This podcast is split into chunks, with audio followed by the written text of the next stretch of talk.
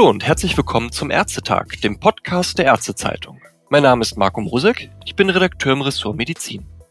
Für die Behandlung von Patienten mit einer HIV-Infektion gibt es ja die bekannte und sehr effektive antiretrovirale Therapie.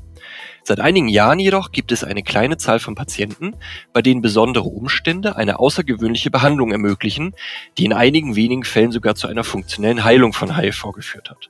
Worum es dabei geht und wie weit die Forschung dabei ist, dazu möchte ich heute sprechen mit Dr. Björn Jensen. Er ist Oberarzt und Leiter des Bereichs Spezielle Infektiologie am Universitätsklinikum Düsseldorf. Guten Tag, Herr Dr. Jensen. Guten Tag. Herr Dr. Jensen, bei Ihnen im Klinikum ist ja seit mehreren Jahren der Düsseldorf-Patient in Behandlung. Bevor wir auf diesen speziellen Patienten zu sprechen kommen, machen wir vielleicht kurz einen Schritt zurück und erläutern kurz die Grundlagen.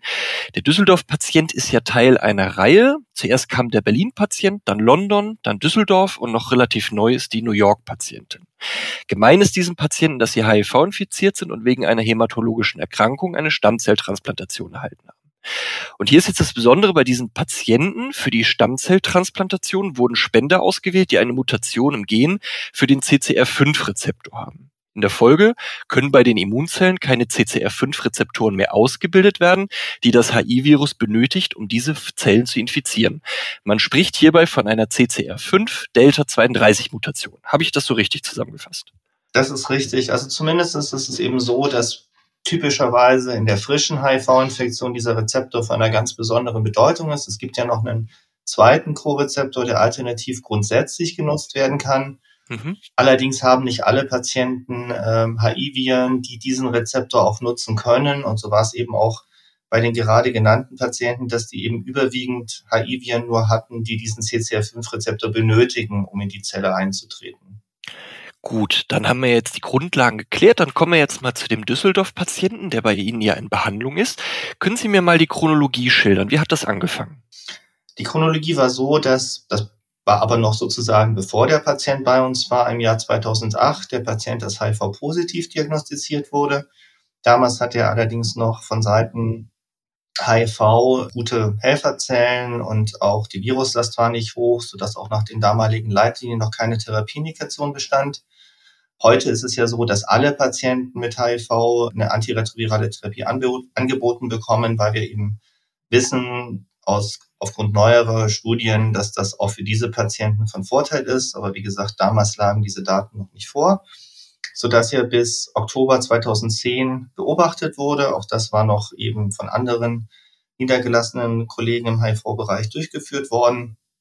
Und er ist dann eben Anfang 2011 erstmalig bei uns vorgestellt worden im Rahmen der Verschlechterung seines Allgemeinzustandes, ist dann auf der Infektionsstation abgeklärt worden und damals ist eine Leukämie, eine akute myologische Leukämie festgestellt worden.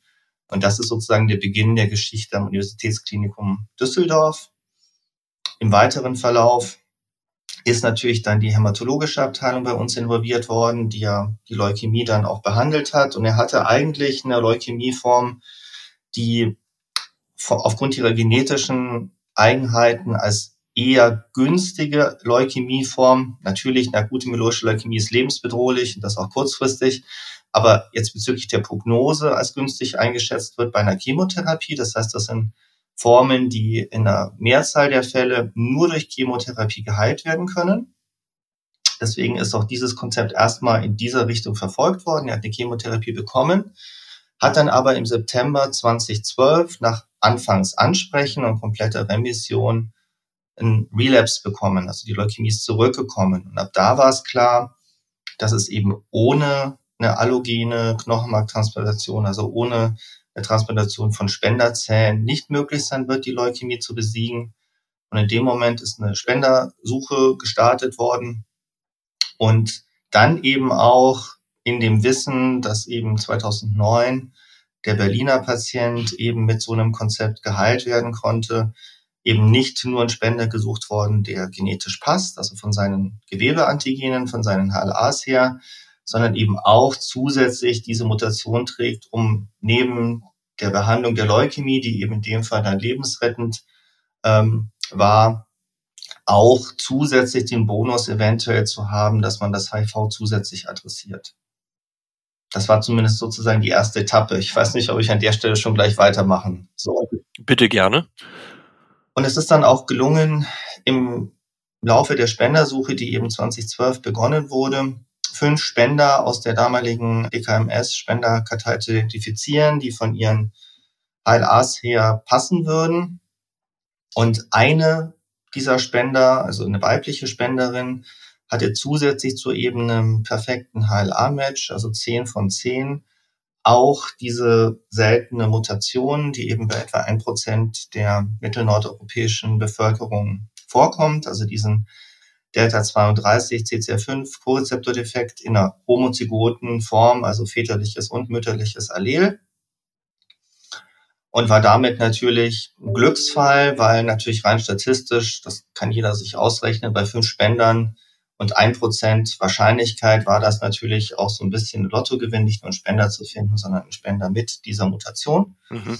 Ähm, daraufhin ist dann im Februar 2013 nach einer entsprechenden Chemotherapie also einem Konditionierungs-Chemotherapie-Regime, äh, die Knochenmarktransplantation erfolgt und war auch erstmal erfolgreich primär, aber es gab dann leider erneut ein Rezidiv der Leukämie. Also diese Anfangsphase war durchaus auch nicht glatt. Es war eine steinige Straße und es kam eben dann im Juni 2013 zu einem erneuten Rezidiv der AML, die dann allerdings mit einer spezifischen hämatologischen Therapieform behandelt wurde, äh, mit sogenannten Donorlymphozyteninfusionen und fünf Azacitidin, also das heißt einer speziellen Therapieform, die jetzt nicht auf eine sehr aggressive Chemotherapie setzt, sondern eigentlich auf eine Immuntherapie, also ein erneutes Zuführen von Spenderlymphozyten, die dann die Leukämie bekämpfen unter Unterstützung der Substanz, die diese sage ich mal, Zellen sichtbarer macht für die Spenderlymphozyten und, und entsprechend ähm, auch konditioniert dafür. Und es ist eben gelungen, dann mit dieser Donorlymphozytentherapie, DLI abgekürzt, die Leukämie dauerhaft in Remission zu bringen. Und ab eben dann diesem Erfolg in 2013 war die Leukämie stabil, kam nicht wieder zurück. Das gilt auch bisher, so dass wir da jetzt inzwischen von einer sehr guten langfristigen Prognose ausgehen können.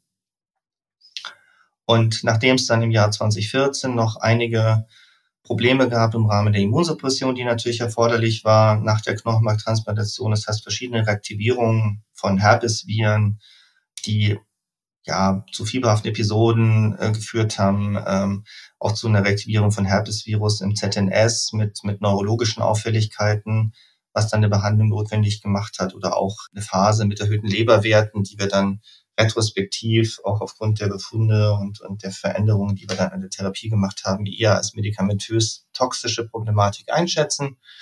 Gab es dann so ab dem Jahr 2015 eine zunehmende ja, Stabilisierung wir haben uns äh, irgendwann auf festen Boden gefühlt und ab dieser Zeit haben wir dann den Patienten, auch mit dem Patienten das Thema HIV und, und Heilung von HIV mehr adressiert, nachdem es vorher wirklich nur um die Leukämie ging und ganz primär natürlich darum ging, erstmal die Leukämie zu überleben, um es jetzt ganz ähm, hart auszudrücken und natürlich die Komplikationen auch der, der Transplantation gut zu überstehen. Und an der Stelle kamen dann eben auch immer mehr Kooperationspartner mit ins Boot, ähm, die Kollegen aus der iSystem-Kohorte, über die wir vielleicht im Verlauf nochmal reden werden. Und dann haben wir natürlich immer in sehr enger Abstimmung mit den Patienten und den internationalen Forscherkollegen uns überlegt, wie können wir jetzt auf möglichst sichere Weise klären, ob HIV noch vorhanden ist, welche Untersuchungen müssen wir dafür durchführen und haben dann eben nach fast sechs Jahren Untersuchungen und Beobachtungen uns entschieden, aufgrund der Ergebnisse eine sehr gute Chance sehen, dass ein Absetzen der antiretroviralen Therapie erfolgreich sein wird und dass es wirklich gelungen ist, die HIV-Infektion zu besiegen, so dass es dann eben im November 2018 gemeinsam die Entscheidung zu treffen mit dem Patienten, dass wir uns so sicher fühlen, dass wir die antiretrovirale Therapie stoppen können und einfach unter sehr engmaschiger natürlich Beobachtung, um, um auch eine hohe Sicherheit zu haben, falls es doch zu einem Wiederaufflammen der Virusinfektion käme. Also der Patient ist anfangs wirklich zweimal pro Woche äh, im Blut kontrolliert worden, diese Entscheidung gemeinsam zu treffen. Und jetzt, über vier Jahre später, waren wir dann eben auch so sicher, nachdem kein Virus wieder aufgetreten ist, nachdem auch erneute sehr tiefgreifende Untersuchungen hinsichtlich der viralen Reservare und auch hinsichtlich der Immunantworten des jetzt neuen Spenderimmunsystems in Hinsicht auf HIV äh, entsprechend günstig ausgefallen sind, auch wirklich von der Heilung von HIV zu sprechen. Und das haben wir dann eben alles in der Publikation zusammengefasst, die eben vor kurzem online gegangen ist. Sie sagten gerade, Sie haben dann auf Basis von den Untersuchungen sich sicher gefühlt, um zu versuchen, die antiretrovirale Therapie abzusetzen. Woran haben Sie das festgemacht? Also was war der Moment, wo Sie dachten, das könnte klappen?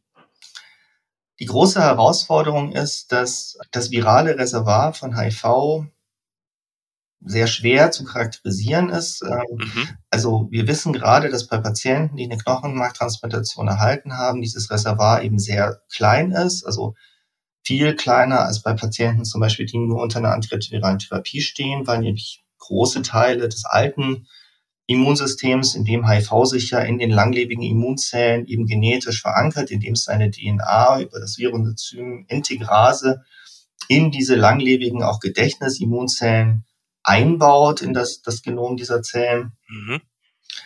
Und da diese Zellen eben extrem selten sind, also intakte Viren, rechnen wir bei Patienten, die unter einer antiretroviralen Therapie stehen, vielleicht bei einer auf eine Million von diesen CD4-Zellen. Bei Knochenmarktransplantierten, wo eben die größten Teile des alten Immunsystems zerstört sind, liegt dieser Wert natürlich noch viel niedriger, mhm. sodass es natürlich eine extrem aufwendige Aufgabe ist, diese eventuell vielleicht dann noch vorhandenen Virusreste zu identifizieren. Sie brauchen sehr viel Material, sehr große Blutmengen. Also Sie müssen entweder große Volumina Blut abnehmen oder eben auch Leukapheresen machen, das heißt Aufreinigung von, von Blutzellen über spezielle Verfahren. Oder Sie brauchen eben Gewebematerial, wie zum Beispiel Lymphknoten oder Darmmaterial, wo wir wissen, dass das HIV-Reservoir sich natürlich hauptsächlich mengenmäßig im Gewebe befindet. Es ist ja nicht so, dass, dass wir das Blut untersuchen, weil das das zentrale Reservoir von HIV ist, sondern das Blut ist natürlich unser bevorzugtes Untersuchungsmaterial als Ärzte, weil wir es gut, gut gewinnen können. Mhm. Und unser Patient war dann eben auch bereit, für diese ja auch für ihn sehr bedeutsame Fragestellung eben auch ähm, sich eine, eine kleine Lymphknotenentnahme zu unterziehen, um diese Frage weiter zu adressieren. Äh, genauso wie auch zum Beispiel im Rahmen einer Vorsorgekoloskopie, die auch für die Darmkrebsvorsorge natürlich sinnvoll war und eh angestanden hätte, sind dann auch zum Beispiel Darmproben gewonnen worden. Und all das gemeinsam hat es uns natürlich ermöglicht, äh, sehr tief in dieses Reservat zu blicken und äh, mit eben modernsten, sehr, sehr empfindlichen Verfahren das Reservat zu untersuchen. Und da kommt man an eine große Herausforderung, weil man findet mit diesen ganz empfindlichen Verfahren, wenn man eben geringste Mengen an, an eventuellem Virus versucht zu finden, durchaus hier und da einzelne positive Signale. Mhm. Das ist auch aufgrund dieser hochkomplexen technischen Verfahren so, dass selbst wenn man Gesunde untersucht, man einzelne positive Signale mal finden kann, also falsch positive Signale. Mhm. Nur dass die Signale, die wir bei den Patienten gefunden haben, die waren nicht so hoch, wie man jetzt, dass man jetzt eindeutig von positiven Signalen sprechen würde, aber sie waren dann doch in der Häufigkeit häufiger, als man sie bei Patienten erwarten würde oder bei Menschen erwarten würde, die HIV-negativ sind. Mhm so dass man sich da in so einem, so einem Graubereich befunden hat. Und wir haben das eben dann auch in der, in der Publikation als Rare Traces bezeichnet.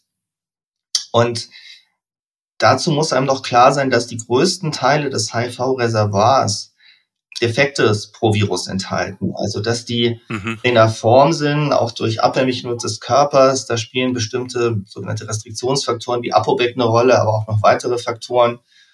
Sehr große Teile des HIV-Reservoirs sind Defekte pro Viren. Es gibt auch den Begriff des HIV Graveyard. Das kann sich das Virus auch erlauben, weil es reicht natürlich kleiner Prozentsatz an intakten Proviren, um eine neue Infektion zu generieren in einem Patienten, so dass das Finden einzelner Virussequenzen mit einer PCR noch nicht aussagt, dass da ein funktionierendes Virus dahinter steckt, ja. Und damit kam der zweite Schritt, den wir parallel gemacht haben, dass wir eben nicht nur versucht haben mit hochempfindlichen Verfahren, da wurden auch verschiedenste genutzt, von In-situ-Hybridisierung über Digital Droplet PCR und Intact Proviral DNA äh, Assays und so weiter. Aber da will ich jetzt vielleicht auch gar nicht so groß in methodische Tiefe gehen, mhm. ähm, dass wir uns funktionale Assays angeguckt haben. Das heißt, man versucht dann über Zellkulturen und sehr großen Anzahlen von Zellen des Patienten, die man in diese Zellkulturen bringt, sogenannte Viral Outgrowth Assays zu machen. Das heißt, diese Patientenzellen zu stimulieren, dass sie möglicherweise eben in ihnen befindliches Virus ablesen und daraus dann in den Zellkulturen eben eine Virusreplikation diagnostiziert werden kann. Das Gleiche ist auch, weil es damals Ergebnisse gab, die darauf hingedeutet haben, dass das vielleicht noch empfindlicher ist, in zwei humanisierten Mäusemodellen erfolgt, an zwei verschiedenen Labors, wo eben Mäuse mit einem quasi menschlichen Immunsystem eben mehrere Wochen mit diesen Patientenzellen gelebt haben. Und in beiden Fällen sind eben keine HIV-Viren diagnostiziert worden. Das war ein weiteres Puzzlesteinchen, das uns natürlich sicherer gemacht hat, dass ähm, es eine gute Chance gibt, dass kein Virus zurückkommen wird, aber natürlich nie eine finale Antwort gibt, weil man dazu die eigentlich alle Patientenzellen untersuchen müsste. Und das kann man natürlich nicht am lebenden Patienten. Mhm. Und der dritte ganz wichtige Baustein waren die immunologischen Untersuchungen, die wir gemacht haben. Das heißt, wir haben uns eben angeguckt, wie das neue Spenderimmunsystem auf HIV reagiert. Wir haben da eben auch sehr interessante Ergebnisse gefunden, dass man durchaus auch Spenderzellen identifizieren kann, die mit HIV Kontakt hatten. Das kann man eben über bestimmte T-Zell-Stimulationsassays nachweisen oder auch eben ja, direkte Stimulierung von, von T-Zellen aus dem Patienten in entsprechenden Untersuchungen. Das ist auch nicht völlig überraschend. Man muss sich ja vorstellen, dass in der Phase der Transplantation zwar die Chemotherapie ganz große Teile des alten Immunsystems zerstört, aber dann ja auch direkt die Spenderzellen in den Körper kommen und natürlich da potenziell frei werdende HI-Virus-Antigene durchaus präsentiert bekommen, mhm. so dass es für uns keine ganz große Überraschung war. Und das haben wir auch inzwischen jetzt aus anderen Fällen gelernt, dass natürlich das neue Immunsystem Kontakt hat mit HI-Virus. Und dann kommen wir vielleicht noch darauf, warum das dann so wichtig ist mit der Delta-32-Mutation und auch mit einer HIV-Therapie während der Transplantation, damit dann doch in dieser kritischen Phase das neue Immunsystem geschützt ist vor HIV. Aber wir haben eben, und das konnten wir gerade auch bei unserem Fall besonders gut zeigen, das ist bei den vorherigen Fällen nicht in der Tiefe untersucht. Wir konnten zeigen, dass es zwar anfangs eine Antwort gab gegen bestimmte HIV-Signaturen, sage ich mal, dass die aber über die Zeit der Beobachtung immer schwächer wurde und sich praktisch gegen Null entwickelt hat. Mhm. Sowohl von der zellulären Seite, also von den zum Beispiel zytotoxischen T-Zellen, also so wie die Killerzellen, als auch von der Seite der, der Antikörperantwort. Und beides zusammen war dann für uns der dritte wichtige Baustein, dass wir gesehen haben, auch das neue Spenderimmunsystem scheint sich, ich sage jetzt mal so etwas wissenschaftlich unkorrekt, nicht mehr für HIV zu interessieren, scheint sich mit HIV nicht mehr auseinanderzusetzen. Und mhm. nachdem das Immunsystem ja quasi durchgehend sich im Patienten befindet und auch an Orte geht, wo wir, sag ich mal, jetzt nicht unbegrenzt Proben nehmen können, ist das sicherlich ein zusätzlicher Baustein, dass wenn das Immunsystem selbst HIV nicht mehr sieht, auch das wiederum wissenschaftlich natürlich etwas vereinfacht, war das für uns auch eine Unterstützung, dass wir da eine sehr gute Chance gesehen haben. Und das alles gemeinsam hat uns dann darin bestätigt, zusammen mit den Patienten eben die Entscheidung zu treffen, die Therapie abzusetzen, weil letztendlich ist das dann der Beweis, dass eben auch ohne die Medikamente, die eine Virusvermehrung unterdrücken, das Virus es eben nicht schafft, zurückzukommen. Kurze Werbung. Mit Ärztezeitung.de sind Sie immer und überall aktuell informiert. Haben Sie schon unseren Newsletter abonniert? Das Telegramm am Abend gibt einen Überblick über die wichtigsten Nachrichten des Tages aus den Themenbereichen Gesundheitspolitik, Medizin sowie Praxis- und Klinikalltag. Der Newsletter am Morgen liefert Ihnen Analysen, Hintergründe und interessante medizinische Studien, ganz zugeschnitten auf Ihre individuellen Interessen. Schauen Sie bei uns vorbei. www.ärztezeitung.de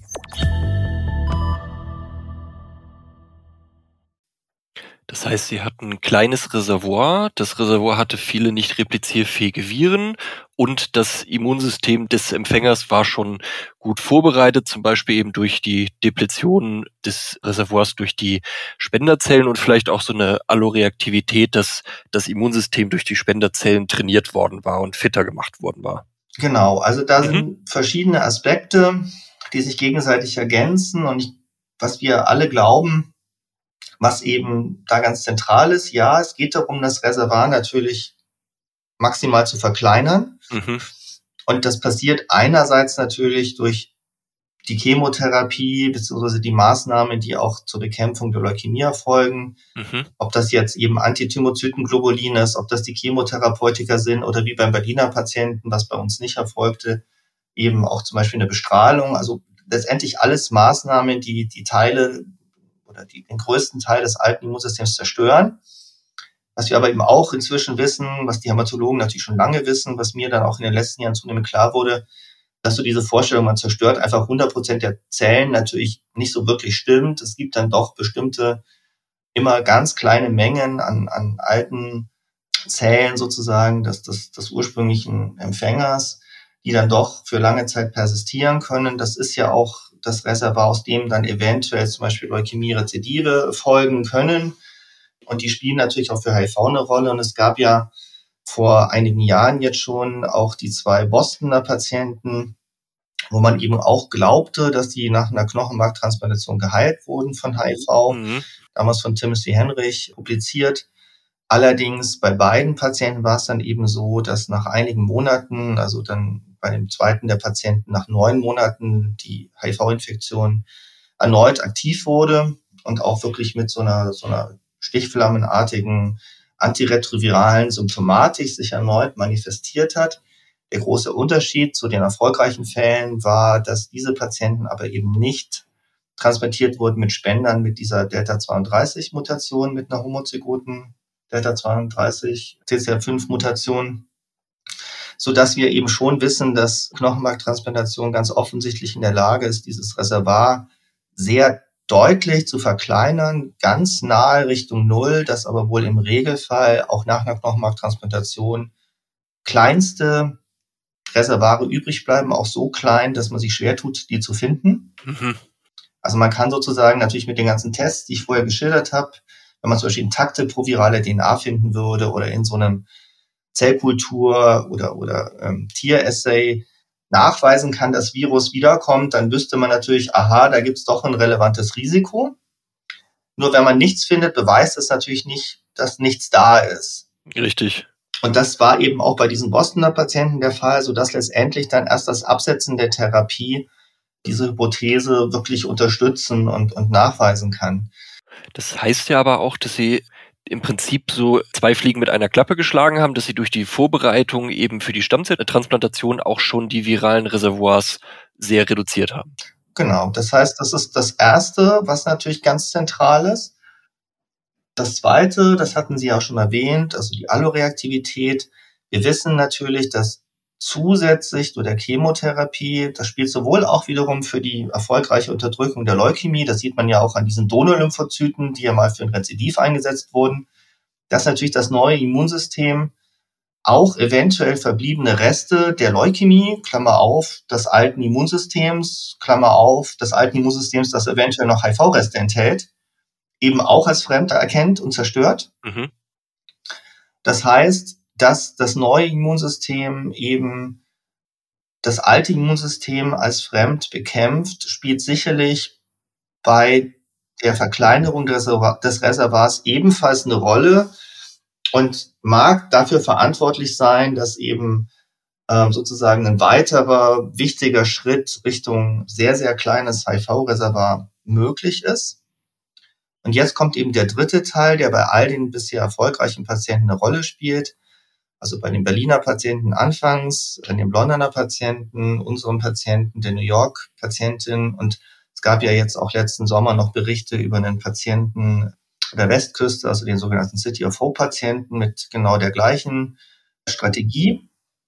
Bei all diesen Patienten ist es eben so, dass zusätzlich dieser Delta 32 homozygote Rezeptordefekt für den CCR5-Rezeptor vorliegt so dass selbst wenn vielleicht noch einzelne HIV-Viren da sind, was wir natürlich auch für all diese Patienten nicht mit Sicherheit sagen können, aber dass das eben eine zusätzliche Schutzmauer einbaut, weil, wie ich schon anfangs gesagt hatte, all diese Patienten hatten ganz überwiegend Viren, die diesen speziellen CCR5-Co-Rezeptor benötigen, um die Zellen zu kommen. Wie gesagt, es gibt auch HIV-Patienten, wo das anders ist, mhm. wo eben diese X4, CC, CXCR4 nutzenden Viren häufiger vorkommen. Das ist zwar nur eine Minderheit und tritt häufig erst in späteren Phasen von HIV auf.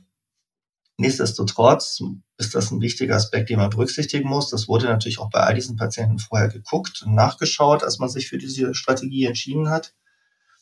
Und diese zusätzliche Mauer, dass die es eben sehr schwer macht für HI-Viren erneut Zielzellen zu finden, die sie infizieren können.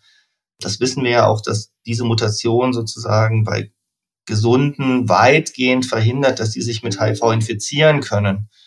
Also hundertprozentig ist der Schutz nicht. Also es gibt ja einzelne Menschen, die sich trotz einer homozygoten Mutation mit HIV infiziert haben, wenn man sich die letzten 40 Jahre der HIV-Pandemie anguckt. Aber wie gesagt, die werden immer noch einzeln publiziert. Das heißt, das ist ein sehr seltenes Ereignis. Mhm. Und stellt wiederum halt eine weitere hohe Schutzmauer dar. Und ich glaube, diese Kombination aus beiden, Verkleinerung des Reservoirs durch Chemotherapie, äh, Verkleinerung des Reservoirs aus Immunmechanismen und eben diese zusätzliche, dieser zusätzliche Schutz des neuen Immunsystems durch das Fehlen des Co-Rezeptors sind sozusagen die Faktoren, die dann gemeinsam eben diesen Erfolg ermöglichen. Okay, diese drei Faktoren zusammen, die arbeiten da sozusagen Hand in Hand. Genau. Okay. Jetzt haben Sie vorhin gesagt, Sie haben bei dem, bei der die Spenderin gefunden, da war es dann wichtig, ein HLA-Match zu bekommen. Und das, jetzt haben Sie vorhin auch schon die New York-Patientin erwähnt. Jetzt würde ich gerne da zwei Fragen sozusagen verbinden. Wie schwierig war es da einmal einen, richtigen HLA-Match zu finden? Und zweitens, bei der New York-Patientin war es ja so, dass statt Spenderstammzellen Stammzellen mit CCR5-Delta-32-Mutation aus Nabelschnurblut verwendet wurden. Ist das eventuell eventuell sinnvoller, dieses Verfahren, weil es leichter ist, da eine positive Übereinstimmung zu finden. Wie sehen Sie das? Ja, also man muss natürlich einerseits sagen, ich bin natürlich jetzt der Kollege, der für die Infektiologie primär natürlich hier spricht. Also es gab mhm. ja auch einen weiteren wichtigen Partner, den Professor Guido Koppel, der natürlich die hämatologische Seite vertreten hat. Okay.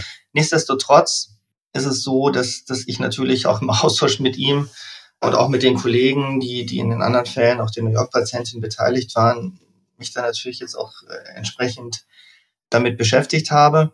Es ist so, den HLA-Match zu finden, das hängt natürlich sehr davon ab, und das ist auch für die New York-Patientin ein ganz wichtiger Aspekt, wie häufig das HLA vorkommt in der Region, in der sie leben. Ganz vereinfacht gesagt, ja. wenn sie ein Standardprodukt sind, so flapsig das jetzt klingt, also wenn Sie zum Beispiel in einer gewissen Region aufgewachsen sind mit einem überschaubaren sozusagen ähm, Genpool, werden sie eine relativ gute Chance haben, wenn in der Mensch, in dieser Region sich sehr viele Menschen als Knochenmarkspender haben registrieren lassen, dass sie auch einen Match finden. Und gerade die deutsche Knochenmarkspenderkartei ist eben international gesehen eine sehr große und sehr erfolgreiche Kartei. Und je näher sozusagen jemand dann an dem, an dem typischen das klingt jetzt alles immer ein bisschen komisch, aber je näher jemand an dem typischen Standard sozusagen dran ist von HLA-Seite, mhm. desto einfacher ist das. Wenn jetzt jemand eine eher ungewöhnliche Mischung hat, in Anführungszeichen, ich sage mal so, die Mutter kommt aus Schweden, der Vater kommt aus Sizilien, wird das schon deutlich schwieriger, weil da eben etwas unterschiedliche Hintergründe in einer Person vermischt sind, wo man halt in Deutschland nicht so viele Menschen hat, die genau diese Mischung haben.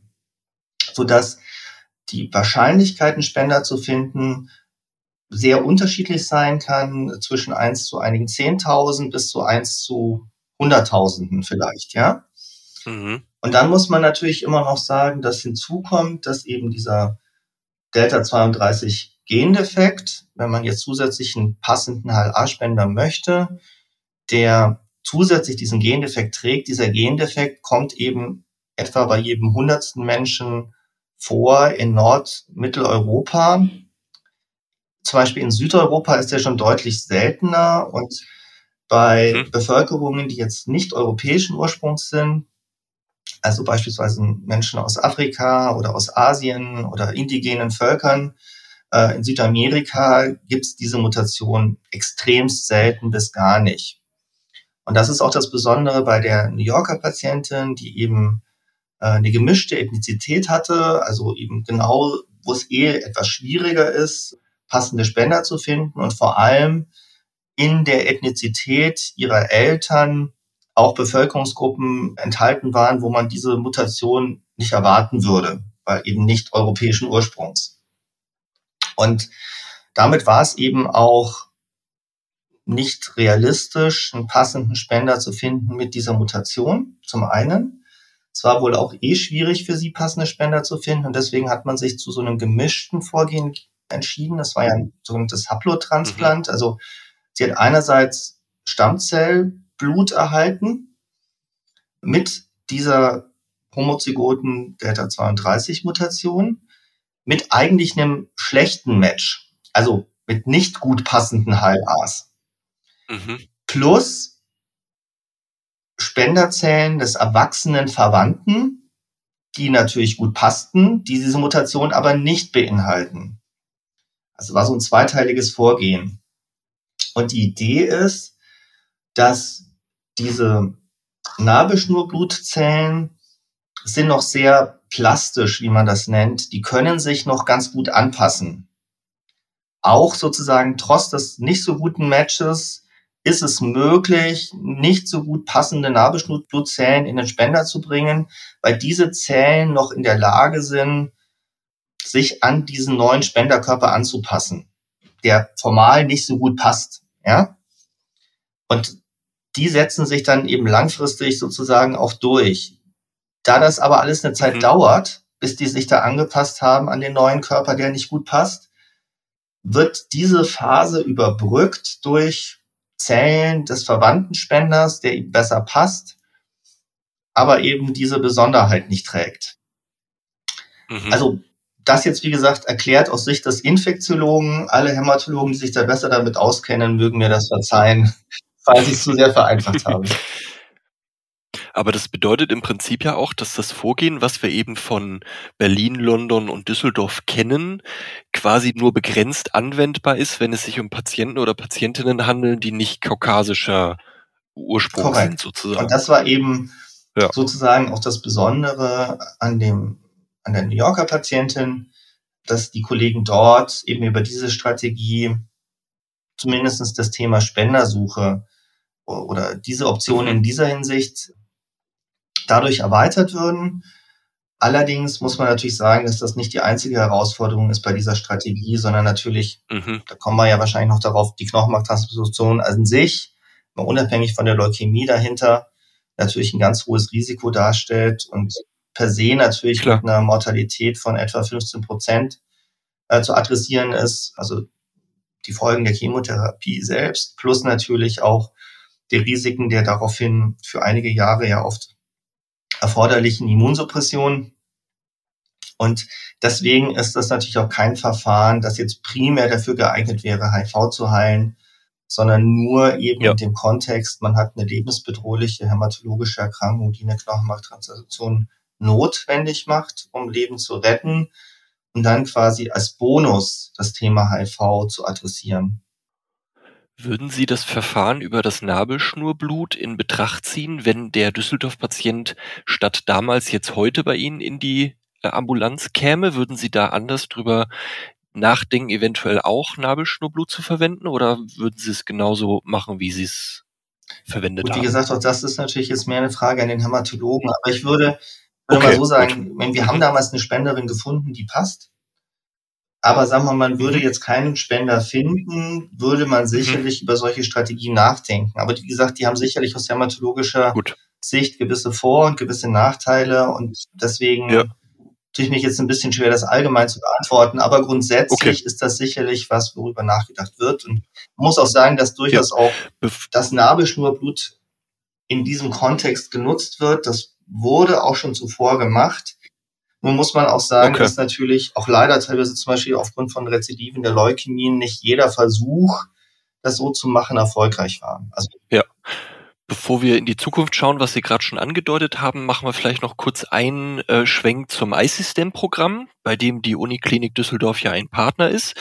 Und das beinhaltet ja noch mehr solcher Patienten. Also der Düsseldorf-Patient ist ja der 19. Patient des Programms und der London-Patient der 36. Was ist das für ein Programm? Was können Sie mir darüber erzählen? Genau, also das iSystem-Programm wurde eben vor einigen Jahren, das war 2014, gegründet von Forschern, die eben auch im Eindruck des Erfolgs des Berliner Patienten, also auch Gero Hütter, der den publiziert hatte, den Berliner Patienten damals, mhm.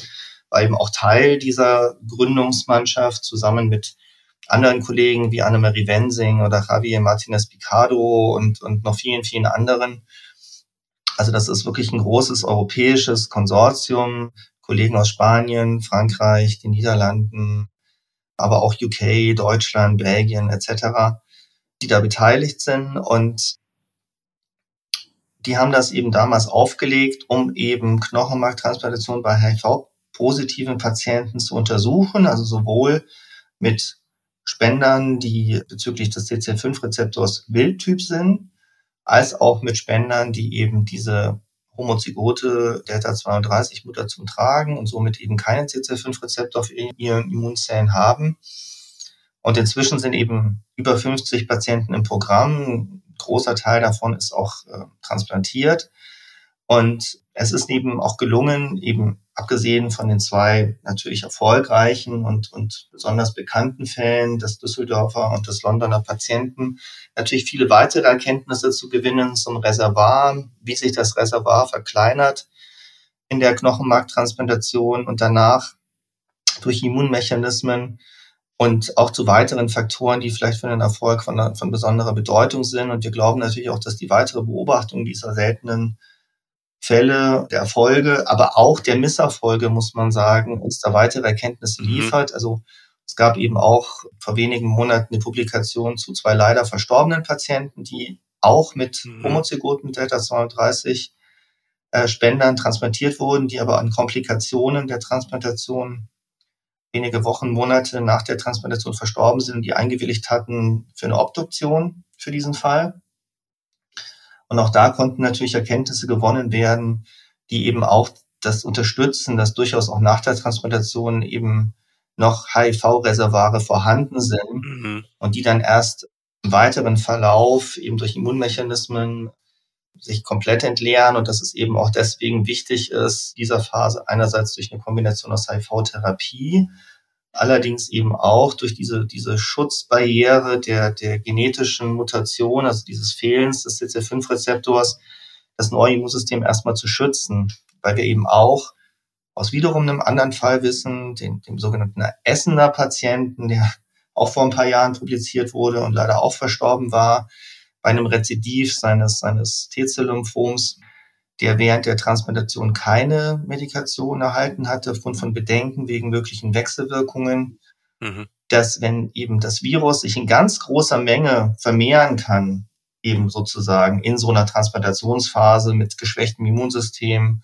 keinen HIV-Medikamenten und dann in diese Phase diese Stammzellen reinkommen mit diesem Rezeptordefekt, also mit diesem FNCC5-Rezeptor, dann kann natürlich schon was passieren, was die Natur einfach kann, dass wenn Viren sich in unglaublicher Menge vermehren, dass es dann zu evolutionären Anpassungsvorgängen kommt. Und dieser Patient hat innerhalb kürzester Zeit eben ein extrem perfektioniertes Virus ausgebildet oder das Virus hat sich in ihm entwickelt, genauer gesagt, das eben dann diesen CXCR4-Rezeptor nutzen kann, also diesen mhm. alternativen Rezeptor, sodass eben schon auch gerade diese kritische Phase der Transplantation eine Phase ist, wo man eben neben diesem genetischen Aspekt auch gucken muss, dass das Virus nicht die Chance erhält, sozusagen im, im Zeitraffer zu mutieren, mhm. Evolution durchzuspielen. Da werden also noch einige Daten auf uns zukommen, wie es mit mehreren anderen Patienten dieser Art weitergeht. Man darf eben nicht vergessen, dass die positiven Verläufe, die wir jetzt äh, kennen, dass es alles eine ganze Reihe von Faktoren sind, die positiv verlaufen sind und es eben auch hätte anders verlaufen können, wie die Fälle zeigen, in denen eben das nicht so gelaufen ist wie jetzt bei Berlin, London und Düsseldorf. Genau. Ja. Es ist es müssen sehr viele positive Faktoren zusammenkommen. Man muss erstmal natürlich einen geeigneten Spender finden, der von hämatologischer Seite passt, der dann natürlich zusätzlich diese seltene Mutation trägt. Dann muss natürlich die Knochenmarktransplantation erfolgreich verlaufen. Die Leukämie muss erfolgreich bekämpft sein, was natürlich je nach Form der Leukämie mit mhm. unterschiedlichen Chancen per se von hämatologischer Seite zu quantifizieren ist. Und es muss die Phase der Immunsuppression, in denen die Patienten natürlich durch Infektionen gefährdet sind, gut überstanden werden. Mhm.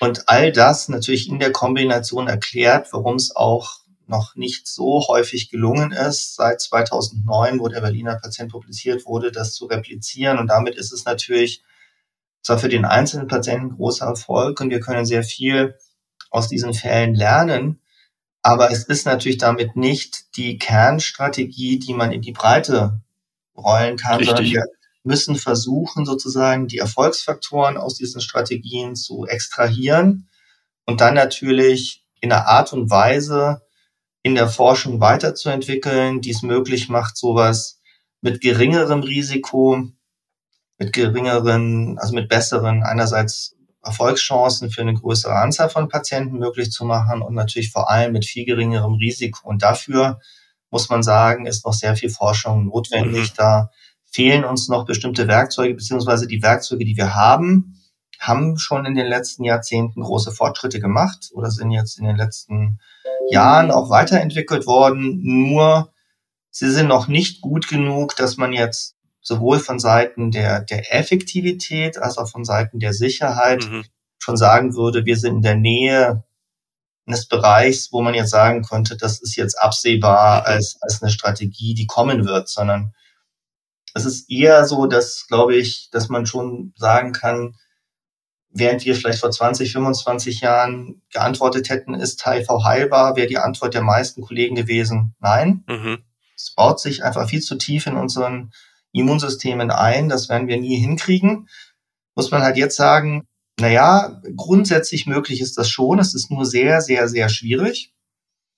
Und wir müssten unsere Werkzeuge, also sowohl gentherapeutische Werkzeuge, um zum Beispiel diese, diesen Schutz des Immunsystems gentherapeutisch sozusagen zu erzeugen, indem man zum Beispiel die eigenen hämatopoetischen Stammzellen modifiziert durch Genscheren, CRISPR-Cas, mhm. ähnliche Dinge.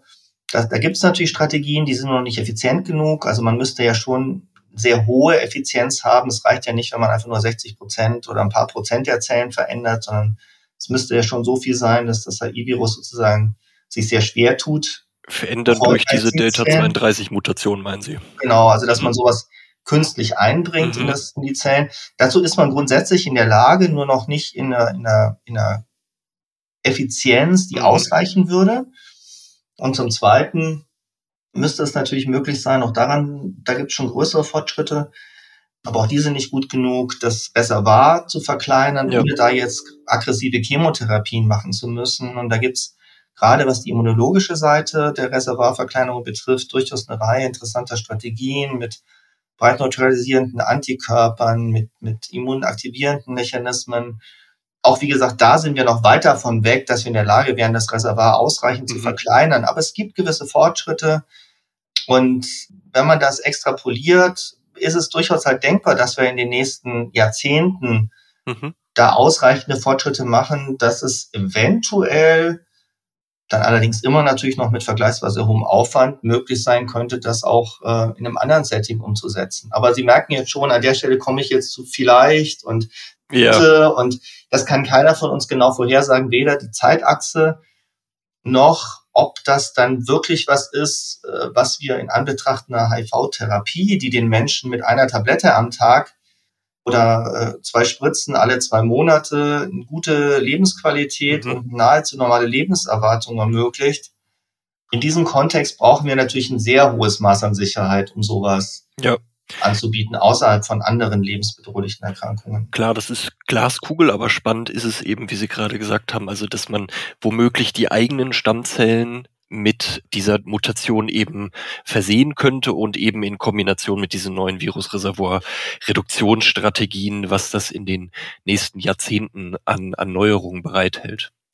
Genau. Also da wie gesagt, es gibt da spannende Ergebnisse. Mhm. Noch dieses Jahr auf der Kreu, also in Seattle, gab es jetzt sehr viele Untersuchungen zu, zu den Reservoiren. Also mhm. wir verstehen die Reservoire besser. Es gibt immer wieder spannende Arbeiten, die noch besser das AI-Reservoir ja, quantifizieren mhm. und auch qualitativ beschreiben. Und es gibt, wie gesagt, eine ganze Reihe interessanter Ideen, wie man vielleicht diese Reservare ja verkleinern mhm. könnte, gerade über Immunmechanismen, also indem man das eigene Immunsystem des Patienten ermächtigt, diese Reservare besser zu erkennen. Da ist ja das HIV-Virus einfach sehr geschickt darin, mhm. sich teilweise zu verstecken und auch teilweise körpereigene Mechanismen sogar zu nutzen, die quasi als Doppelagenten umzudrehen. Mhm. Also merkt einfach, das HIV-Virus ist extrem gut an unser Immunsystem angepasst.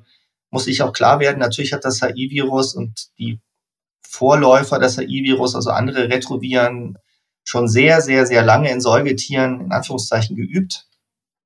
Diese, diese Mechanismen hat das HIV-Virus jetzt nicht alle in den letzten 40 Jahren der HIV-Pandemie, seit es sozusagen zu, zu, zur HIV-Epidemie, Pandemie kam, mhm. entwickelt, sondern das sind natürlich Dinge, die, die sicherlich viel, viel länger schon sich zum Teil entwickelt haben, auch wenn dann die Feinabstimmung auf den einzelnen Wirt natürlich immer folgte. Und das ist, auch wenn man verschiedene Retroviren untersucht, also auch die Vorläufer von HIV bei den, bei verschiedensten Affen untersucht, unterscheiden sich die Mechanismen zum Teil. Äh, in gewisser Weise hat, hat das AI-Virus einen großen Werkzeugkasten geerbt von diesen Retroviren, der in den Säugetieren etabliert wurde, die, die sich natürlich von ihrem Immunsystem sehr ähneln. Mhm. Aber die Werkzeuge werden zum Teil unterschiedlich angewendet, neu kombiniert. Also in der Hinsicht muss man schon sagen, äh, ist das ein extrem raffiniertes und geschicktes Virus in der Manipulation unseres Immunsystems, aber auch in dem Ausweichen verschiedener Immunmechanismen. Und das hat es ja auch so schwierig gemacht, in den letzten Jahren da große Fortschritte mhm. zu erreichen. Spannend, Sie werden dranbleiben, ich werde auch dranbleiben und wenn wir Glück haben, sprechen wir in ein paar Jahren dazu nochmal, wenn es da Neuerungen gibt. Ich bedanke mich recht herzlich bei Ihnen für das informative Gespräch, Herr Dr. Jensen. Gerne geschehen. Ich bedanke mich auch bei Ihnen, unseren Zuhörern und verabschiede mich. Bis zum nächsten Mal hier beim Ärztetag, dem Podcast der Ärztezeitung. Wir freuen uns, wenn Sie wieder mit dabei sind.